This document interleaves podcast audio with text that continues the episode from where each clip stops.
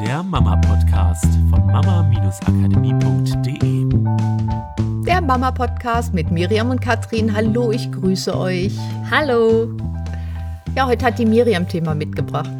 Ja, ich habe ein super cooles Buch gelesen und da ging es darum, wie, naja, an sich, wie Lernen funktioniert, aber in dem Kontext, wie Talent entsteht sozusagen. Also äh, was macht den Unterschied zwischen Leuten, die extrem gut in etwas sind, Experten oder Profisportler, besonders talentiert wirkende Sänger, Kinder, die irgendwie Überflieger zu sein scheinen in bestimmten Bereichen und zwischen Menschen, die das halt nicht sind.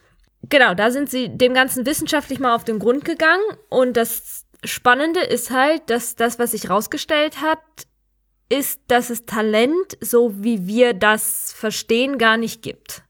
Also das ist nicht in den Schoß gefallen und genau. Guck, da ist es und du hast ein Talent und du kannst jetzt, was weiß ich, Klavier spielen wie ein Genau, halt ähm, Glück gehabt, äh, irgendwie hier geschrien, als Gott irgendwelche Eigenschaften verteilt hat, was auch immer. Der ist es halt nicht, sondern alles ist gelernt. Teilweise sehr früh gelernt, aber trotzdem gelernt. Und was passiert beim Lernen? Es werden ja Nervenbahnen immer verknüpft und mit jeder Tätigkeit, die wir tun, wird eine bestimmte Nervenbahn aktiviert.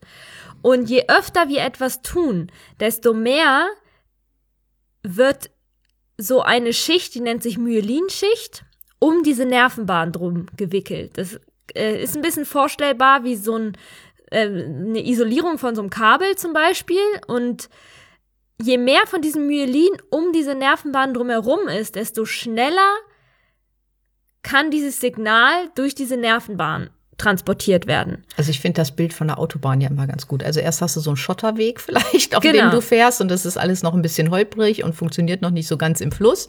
Und dann ist die Straße immer ausgebauter, bis es nachher, wenn man es wirklich richtig oft gemacht hat, eine vierspurige Schnellstraße ist, wo du auf der linken Spur einfach durchdonnern kannst. Genau. Und das Spannende ist halt dieses Bild, das haben wir auch schon öfter genutzt und ich kenne das auch von Psychologen, die das viel nutzen.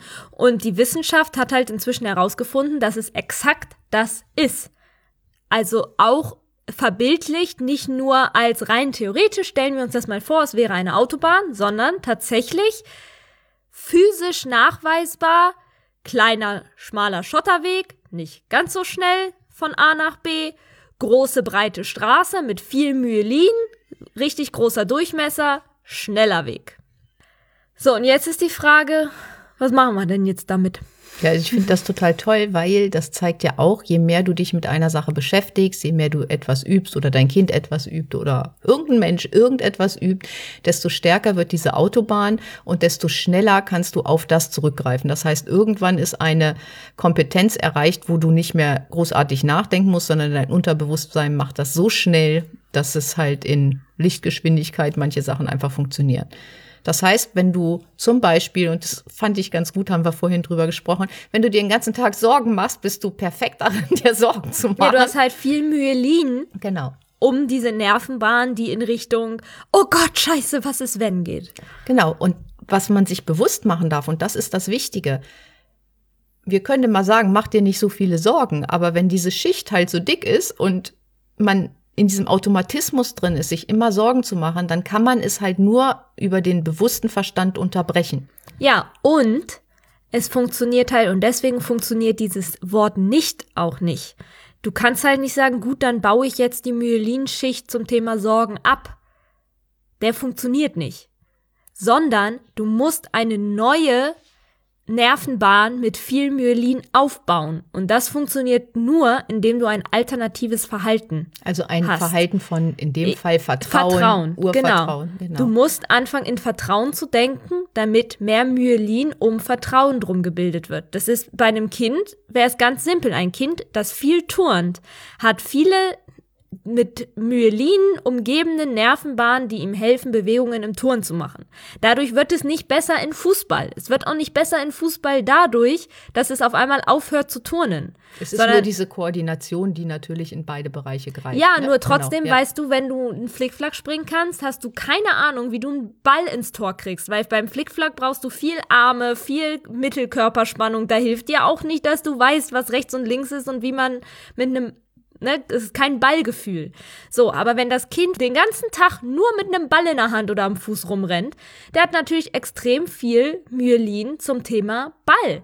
Wir haben Kinder in der Familie gehabt, die, die konnten alles mit einem Ball. Den hast du drei Bälle dann auf einmal in die Hand gegeben und die haben innerhalb von fünf Minuten jonglieren gelernt, weil die so ein Ballgefühl hatten, dass die genau wussten, wie sich alle möglichen Arten von Bällen ähm, verhalten. Ganz egal, ob es der Basketball ist, wo sie gelernt haben, innerhalb von fünf Minuten den auf den Finger zu drehen, der Fußball am Fuß, die Jonglierbälle in der Hand, der Hacky-Sack, der von einem Fuß zum anderen gereicht wird, das war vollkommen egal, weil sie ihr Leben lang mit jedem möglichen Ball, von Tischtennis über Tennis, über der, der irgendwo am Straßenrand gefunden wurde, gespielt haben, dass so viel Myelin in ihrem Körper war, dass es überhaupt gar kein Problem war, darauf aufzubauen. Nur das Interessante daran ist ja wieder, hätte dieses hätte das Kind, also jetzt wie zum Beispiel mein Neffe in unserer mhm. Familie, mhm. nur Ball hochhalten gemacht, die ganze Zeit, dann wäre er perfekt gewesen im Ball hochhalten. Aber da er damals schon als wirklich kleines Kind, der konnte gerade laufen, angefangen hat, den Ball in allen möglichen ähm, Situation zu nutzen oder auch ganz, ganz verschiedene, mit, genau, Kopf, mit Rücken, ganz mit, verschiedene hm. Körperteile einzusetzen, hat er ja Myelin gebildet auf ganz anderen Datenautobahnen, sage ich mal, und war dadurch sehr flexibel auf die verschiedenen zurückzugreifen. Genau, weil alles, ganz egal, alles, was wir regelmäßig tun, wird, keine Ahnung, ob es dieses Wort gibt, myelinisiert.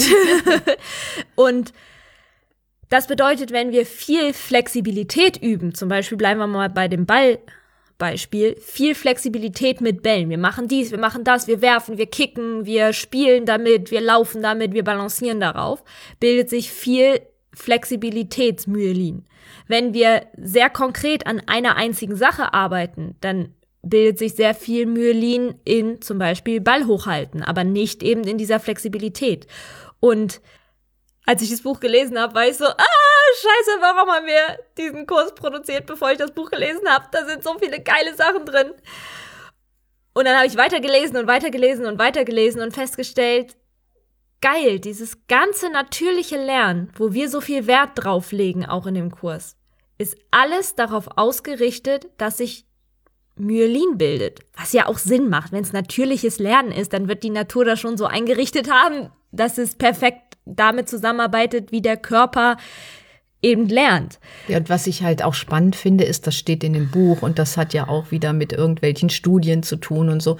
Nur es bestätigt ja im Prinzip das, was wir beide zumindest, weil wir uns ja auch lange damit befassen, durch die Hirnforschung oder durch unsere Ausbildung, wie Gehirn halt auch funktioniert. Ähm, das bestätigt das ja einfach nur, was schon vor 40 Jahren vermutet wurde.